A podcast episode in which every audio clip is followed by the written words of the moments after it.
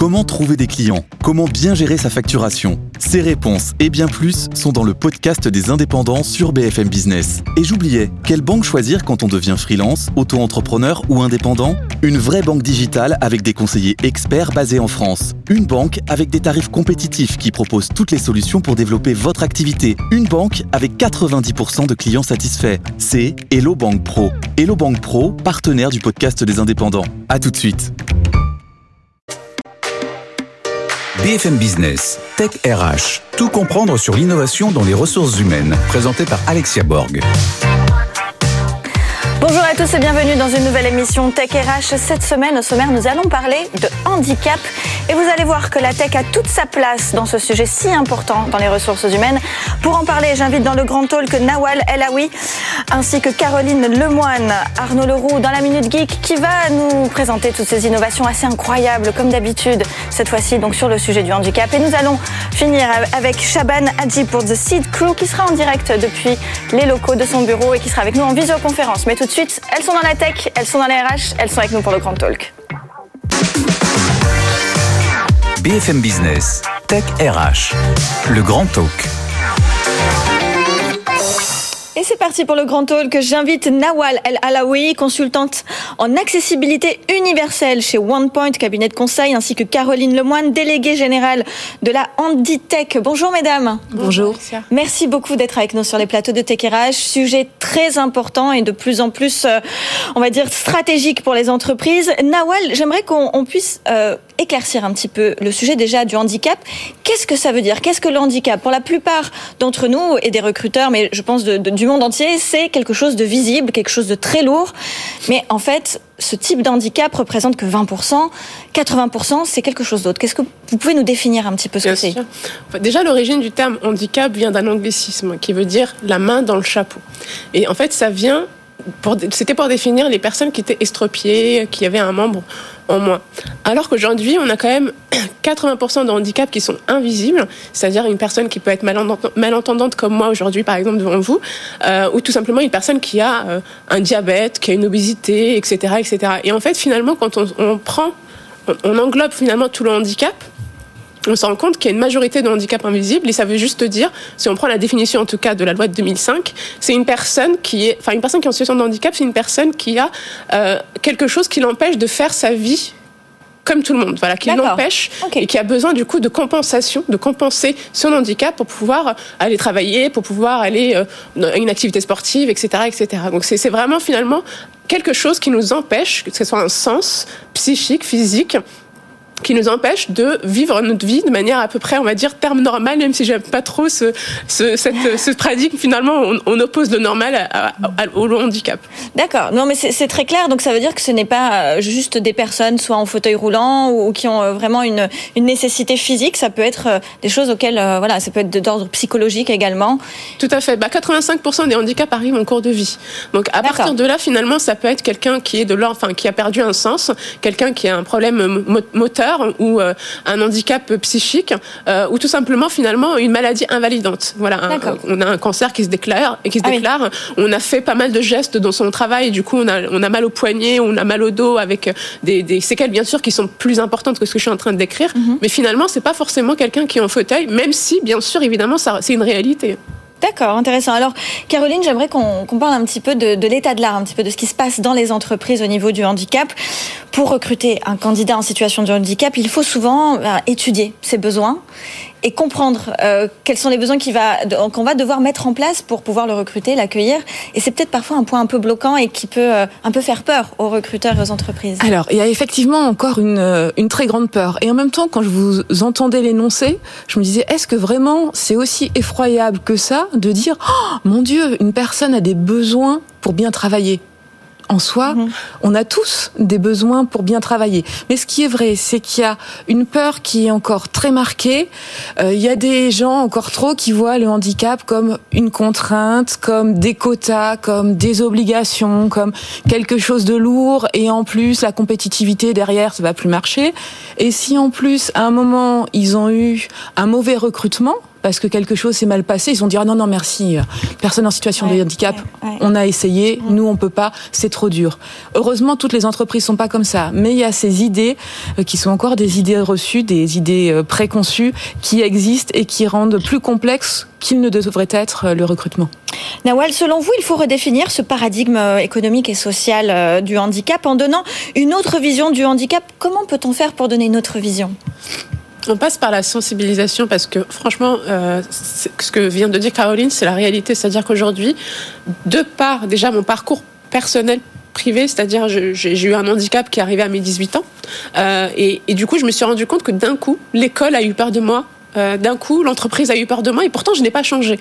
Donc à partir de là, je me dis bon, qu'est-ce qui, qu'est-ce, qui fait que on a, on a des portes qui se ferment ou des opportunités qui nous échappent juste parce que bah, on devient malentendant? C'est un sens qui, qui est certes en moi, mais qui est compensé de manière naturelle, puisque finalement, je me suis mise à lire sur les lèvres sans me rendre compte. D'accord. Euh, donc, je, me dis, mais qu'est-ce qui s'est passé? Qu'est-ce qui a fait que Et en fait, en comprenant ça, c'est-à-dire, j'ai mis quand même une bonne dizaine d'années à mettre. On a mis en place finalement tout ce qui est de l'ordre de du ludique, de l'atelier d'exploration, de la compréhension et de la mise en situation face au handicap. C'est-à-dire qu'aujourd'hui, les ateliers que j'ai pu mettre en place chez OnePoint sont des ateliers où on est capable de simuler jusqu'à 31 handicaps différents, euh, de pouvoir comprendre finalement les difficultés des personnes en situation de handicap déjà dans un monde, de, par exemple, de cuisine, ou en tout cas face à leur poste de travail, mais aussi d'un point de vue digital. Voilà, je veux euh, naviguer sur un site internet dans un, dans un outil digital voilà les difficultés que j'ai.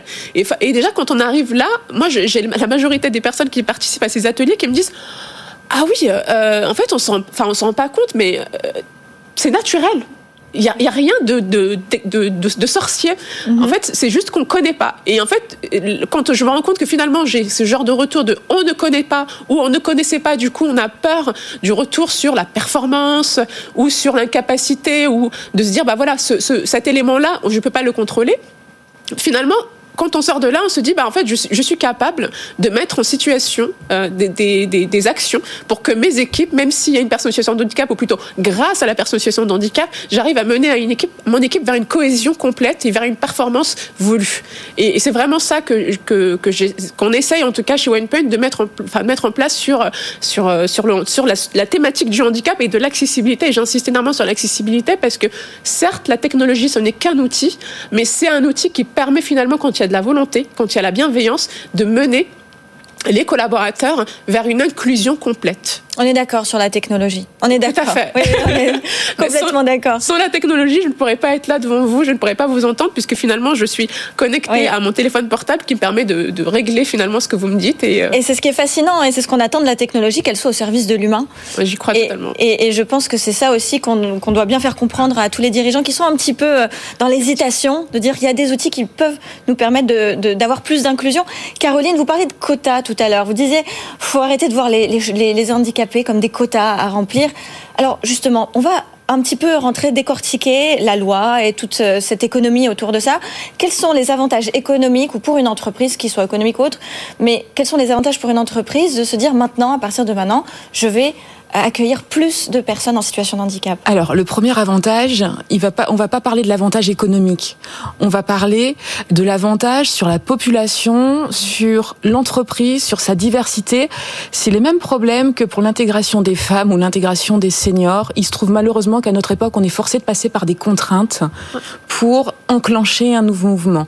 Mais la première... C'est-à-dire des contraintes Pour l'instant, il n'y a pas assez d'égalité homme-femme, il n'y a pas assez de représentativité des seniors, il n'y a pas assez de représentativité représentativité de la diversité des personnes en situation de handicap. Donc pour compenser ça, on demande à ce que les entreprises, suivant leur taille, aient un certain nombre de personnes en situation de handicap parmi leurs équipes. Mais ça, c'est parce que ça se fait pas tout à fait naturellement. D'accord. Donc il y a ce système de la, de la société qui essaye de compenser ce mhm. que les sociétés ne font pas.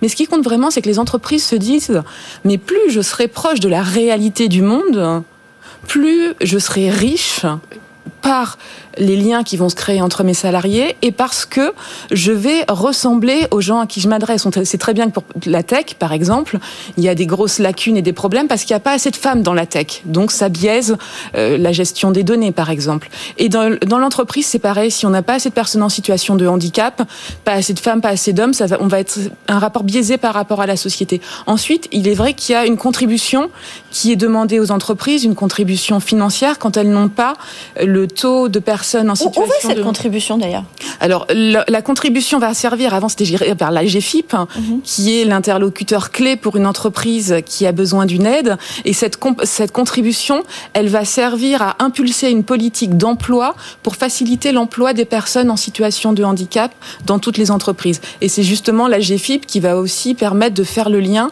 avec les entreprises quand elles ne savent pas comment s'y prendre. Euh, elles vont être convaincues après l'émission, elles vont se dire c'est dommage, je suis sûre qu'il y a quelque chose à faire. Si elles savent pas à qui s'adresser, elles peuvent aller vers la GFIP qui pourra les aider. Donc cette contribution financière, c'est vraiment, il faut pas savoir voir ça comme une amende. Non, c'est une façon toujours pareil de compenser pour qu'à un moment on arrive à quelque chose qui soit plus juste. Donc soit contribution financière, soit recrutement. Soit recrutement. Et on invite nos téléspectateurs à, choisir cette option. Voilà, mais alors par contre, par rapport à ce qui a été dit, et je suis entièrement d'accord, j'ai pas non plus une vision romantique. C'est-à-dire que c'est globalement très facile de recruter une personne en situation de handicap parce qu'elle a tout ce qu'il faut. Elle a la technique, ça fait parfois des années qu'elle gère son handicap, donc elle sait de quoi elle a besoin. En revanche, parfois, il y a des situations qui sont plus complexes et on ne dit pas qu'une personne en situation de handicap peut occuper n'importe quel poste. C'est faux, mais c'est comme n'importe quel recrutement. Il va falloir avoir les compétences, l'accompagnement nécessaire pour trouver la bonne personne. Mais dans la grande majorité des situations, on pourrait faire des choses beaucoup mieux. Il reste des situations parfois plus complexes et là, il faut faire intervenir des partenaires. Alors, on parle là, dans, l'émission, beaucoup de l'embauche. Hein. c'est ça mm. vers quoi on souhaite sensibiliser. Mais une fois que le candidat a été recruté, qu'il a été onboardé, donc il a été accueilli, intégré, l'intégration a fait partie de, beaucoup de recherches et peut-être d'études autour de ce candidat pour le mettre dans des situations, euh, on va dire, les plus confortables possibles pour bien exercer son métier.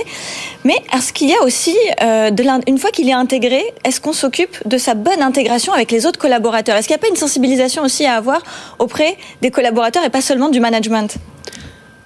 Euh, oui, allez-y, je vous en prie, Nawal. Euh, je, je, pense aujourd'hui que quand on recrute une personne en situation de handicap et qu'elle est intégrée au sein de, de l'entreprise, malheureusement, c'est à la personne en situation de handicap de décider, oui ou non, si elle souhaite parler de son handicap à ses, à ses collègues. Si elle ne le souhaite pas, en fait, normalement, c'est que le, la direction des ressources humaines et les managers qui sont informés et ça reste très confidentiel. Ok à partir du moment où la personne en situation de handicap décide d'en parler, là, bien sûr, le manager peut accompagner cette, le, le, la personne en situation de handicap dans on va dire le coming out de son handicap euh, au sein de, à, ses, collègues pour pouvoir finalement créer une espèce de, de, cohésion et cette adaptabilité qui se fait de manière assez naturelle. Moi, j'ai une petite anecdote à vous raconter. Oui. Euh, pendant toute la, la enfin depuis, depuis, que je suis arrivée chez OnePoint jusqu'à euh, jusqu'à jusqu'au confinement, je parlais énormément de sous-titres à mes collègues. J'étais euh, tout le temps en train de parler sous-titres. Dès qu'on parlait, dès qu'on passait sur Teams, j'étais en train de chercher les sous-titres à mettre en place. Et euh, et puis il y a eu la période du confinement et toutes les mamans, toutes les personnes qui avaient des enfants se sont mis à mettre des sous-titres et je comprenais pas. Je me disais mais qu'est-ce qui se passe? Ils sont tous devenus sourds comme moi ou c'est quoi?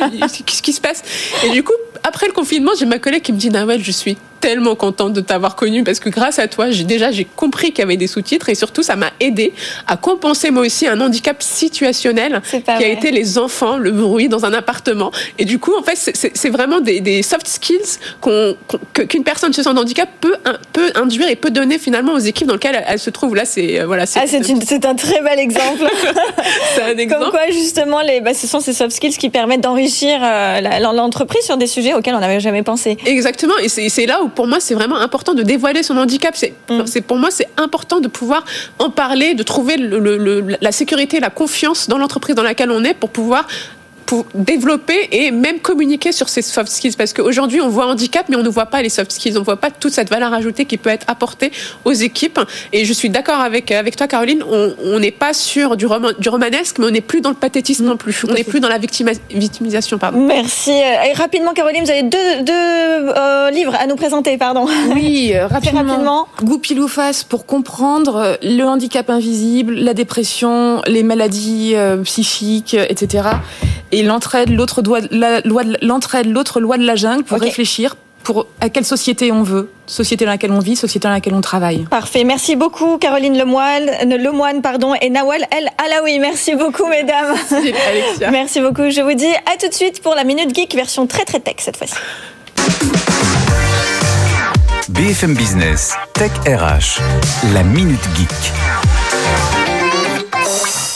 Place à la tech avec Arnaud Leroux. Bonjour Arnaud. Bonjour Alexia. Alors, quelles sont les innovations aujourd'hui autour du handicap Aujourd'hui, un sujet qui me touche euh, particulièrement euh, aussi, c'est presque dur de, de passer après euh, ces, ces, deux mesdames que j'ai trouvées très inspirantes. Alors moi, aujourd'hui, je voulais vous parler de quatre typologies de technologies différentes au service du, du handicap, particulièrement en entreprise. la première entreprise dont je voulais parler aujourd'hui, c'est une entreprise canadienne qui s'appelle eSight. Et eSight, en fait, ils ont fabriqué des lunettes qui sont des lunettes électroniques qui permettent d'aller filmer ce qui se passe devant quelqu'un et de lui restituer à l'intérieur du casque, un peu comme un casque en réalité virtuelle, ce que la personne devrait voir si elle n'avait pas une pathologie qui sont des pathologies euh, de type euh, DMLA, de type euh, glaucome, de type cataracte, etc., etc. Okay. Et donc on va aider la personne en situation de handicap visuel à reconstruire la vision à l'intérieur des lunettes de par ce qu'il y a devant elle. Donc je vous laisse imaginer qu'au travail pour quelqu'un qui est malvoyant et non pas non c'est une façon de nouveau euh, de, de, se réinclure. Hein, on parlait d'inclusivité oui. tout à l'heure dans euh, dans les équipes. Et on peut l'utiliser en, en, en, tapant sur son clavier, en étant sur des, des, des logiciels. Absolument, il y a même un pointeur, avec... etc., etc. Enfin bref, c'est très connecté en okay. plus de ça. Donc c'est vrai que c'est un appareil électronique et très connecté qui permet vraiment d'interagir avec son écosystème naturel grâce à ces lunettes là. Très bien. Euh, je voulais aussi vous parler. Bah, c'est vrai, tiens, aujourd'hui d'ailleurs, j'ai leur pull de Content Square, de Facility, euh, qui sont deux entreprises euh, que j'apprécie beaucoup puisqu'on parlait tout à l'heure d'accessibilité. Mais l'accessibilité, c'est aussi la façon dont vous utilisez vos logiciels en entreprise, Internet en entreprise. Euh, moi, j'ai des équipes qui travaillent sur trois sites Internet. Bah, si j'ai quelqu'un qui est en situation de handicap visuel, ce qui est bien avec ces solutions-là, ces entreprises-là, c'est qu'elles ont mis en place en fait des briques qui sont des briques qui permettent à la fois d'auditer le code des sites Internet et des logiciels, mais aussi de préconiser aux développeurs, euh, on va dire, le best development possible pour pouvoir permettre une meilleure accessibilité pour les personnes en situation de handicap, là encore, visuel. Mais ça veut dire que c'est quoi? C'est une fonctionnalité qui se rajoute sur le site internet ou sur le logiciel et qui permet d'agrandir les, les, lettres et les mots? Les deux, mon capitaine. D'accord. Euh, C'est-à-dire que ça va à la fois être capable d'auditer, de préconiser des best practices en termes de développement, en même temps que c'est un calque que vous pouvez avoir sur le site euh, selon le navigateur que vous utilisez, qui permet d'activer ou de désactiver en fonction d'une pathologie des modules qui permettent une meilleure accessibilité. Mais euh, attention, il ne faut pas que ce soit juste un calque que l'on mette sur un site internet. Il faut vraiment que ça accompagne l'entreprise pour devenir meilleur sur ces sujets-là. Très bien.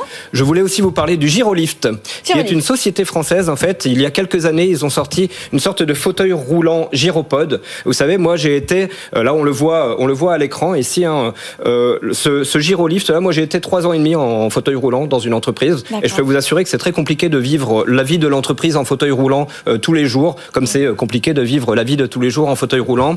Euh, le Girolift, en fait, c'est une double motricité qui permet de surélever et de s'adapter à des situations très précises, bien sûr dans la vie de tous les jours quand vous allez faire vos courses, mais aussi en entreprise. Euh, quand vous animez une réunion, et que vous êtes en fauteuil roulant et que tout le monde est à 20 cm, 30 cm au-dessus de vous, mais c'est pas grand chose. Mais le fait d'être un peu surélevé et de vous mettre dans une posture qui vous permet d'être à égalité, ne serait-ce que dans la ligne de flottaison avec vos intervenants, vos interlocuteurs, bah vous en êtes bien heureux. Ce sont les petites choses comme ça, mais qui sont pas si insignifiantes que ça euh, en entreprise. C'est ce que vous auriez aimé avoir. C'est ce que j'aurais aimé avoir euh, il y a plus de 20 ans, mais euh, voilà, c'est bien, on avance, ça veut dire qu'on avance et que les choses se font. Et les meilleurs usages sont ceux qui servent vraiment, finalement.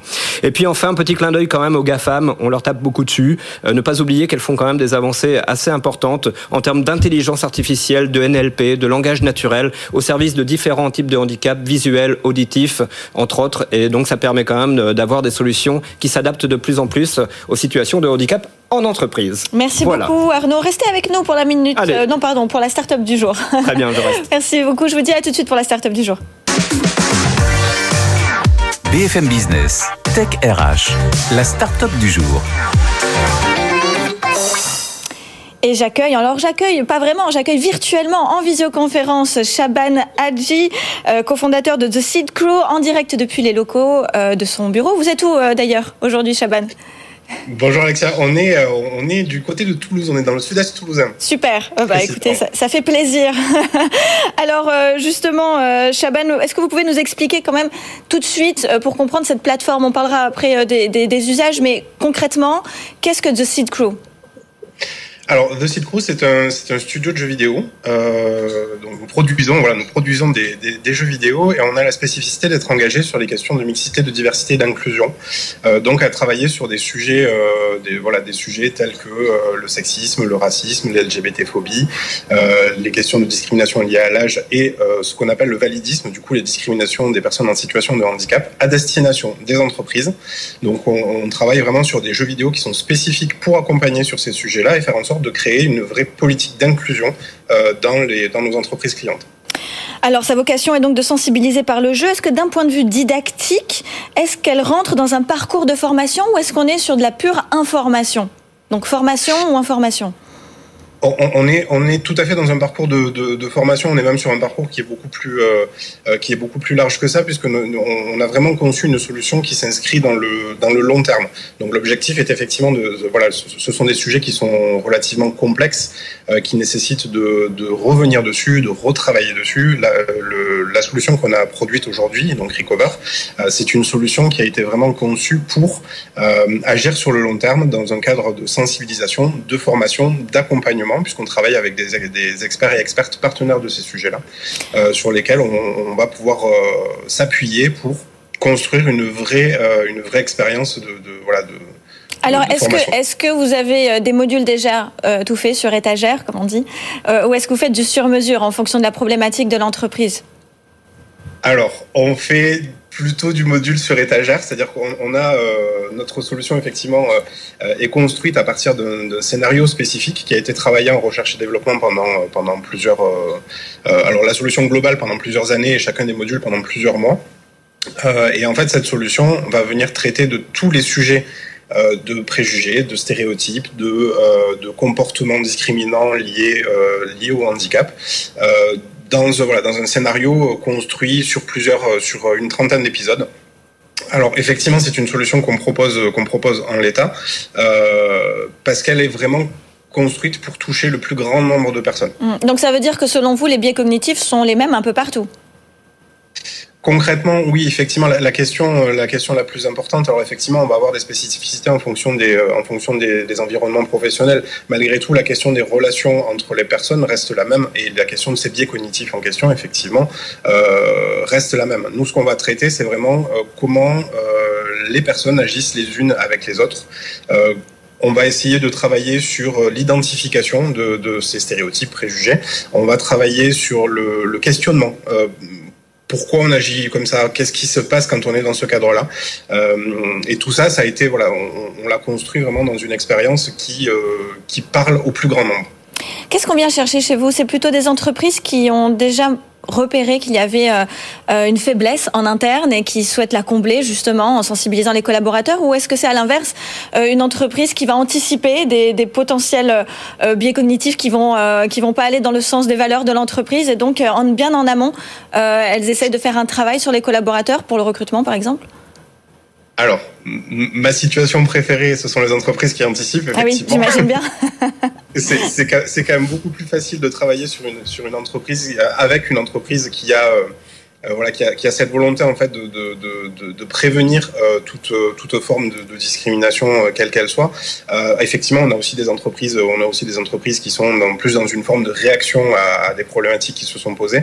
Euh, L'avantage qu'on a avec, euh, avec la solution, c'est qu'elle est, elle est couplée à un outil de mesure d'impact. Donc en fait, en fonction de l'expérience de jeu, euh, on, on, va pouvoir euh, identifier euh, du côté de Citro et avec euh, avec les partenaires avec qui on, on, travaille, quels sont les points sur lesquels il faut vraiment se concentrer euh, au niveau de l'entreprise pour faire avancer les choses. Donc on, on, a effectivement les deux. Voilà, on a, on a effectivement deux typologies d'entreprises en matière de en matière de déploiement. et donc les, vous, les vous, mettez, vous, vous mettez en, en situation certains candidats, enfin plutôt certains managers, directeurs, c'est ça, c'est de la mise en situation que vous faites par rapport à, à certains comportements, et ensuite vous faites une sorte d'analyse, d'audit, et vous et vous demandez, enfin et vous orientez euh, vos clients vers ce vers quoi ils doivent euh, aller pour euh, pour entrer un petit peu plus dans, dans, dans, dans les valeurs de l'entreprise, on va dire. Tout à fait. En, résumé, c'est complètement ça. C'est effectivement euh, le jeu vidéo est conçu donc, euh, comme je disais tout à l'heure, de manière épisodique. Donc, on a des épisodes d'un quart d'heure dans lequel on va incarner un personnage. Alors, sur, le module sur les questions de discrimination des personnes en situation de handicap, on va incarner Emmanuel, qui va interagir avec des personnes et en fait, le, joueur ou la joueuse va devoir, dans un premier temps, identifier des, euh, comportements, des agissements un petit peu, euh, voilà, un petit peu euh, problématiques ou voire, voire très problématiques, mais va aussi devoir identifier des enjeux, des, grands enjeux sur les questions de, sur les questions de handicap. donc ça, ça va être la, première étape qui va être une étape d'identification, d'expérimentation, d'immersion. et cette étape-là va nous amener en collectif justement grâce à, euh, cette mesure d'impact qui est évidemment euh, conçu euh, de manière euh, de manière 100% anonyme en protégeant les personnes voilà les, personnes qui jouent et leurs et leurs données. Euh, on, va en collectif revenir sur cette expérience euh, poser un petit peu de réflexion dessus avec des voilà des ateliers. Alors on a, on a plein de formes d'ateliers en fonction de nos partenaires donc euh, ça peut passer par du théâtre forum ça peut passer par des ateliers d'intelligence collective ça peut passer par voilà des l'important c'est que ça passe surtout par des moments où on échange. Et c'est à ce moment-là qu'en fait l'expérience de jeu, qui est une expérience plutôt basée sur, euh, sur l'émotion, l'immersion, va devenir un moment de réflexion dans lequel on va commencer à construire de, voilà, de, de nouvelles choses euh, et on s'appuie toujours évidemment sur ce qui existe déjà dans l'entreprise et sur ce que et la culture de, de chacune des entreprises. Chaban, il nous reste 10 secondes. Oui ou non, est-ce que le métavers va pouvoir aider euh, les entreprises à justement euh, pallier à, à, ce manque et à faire plus de diversité d'inclusion de façon générale? Alors, en 10 secondes, ça va être super compliqué. C'est oui ou non si, Je réponds probablement. bon, c'est déjà ça. Écoutez, merci beaucoup. Merci euh, Chaban d'être euh, venu, enfin en tout cas d'être en direct sur les plateaux de Tech RH. Je vous dis à bientôt à la semaine prochaine pour une nouvelle émission Tech RH. BFM Business, Tech RH.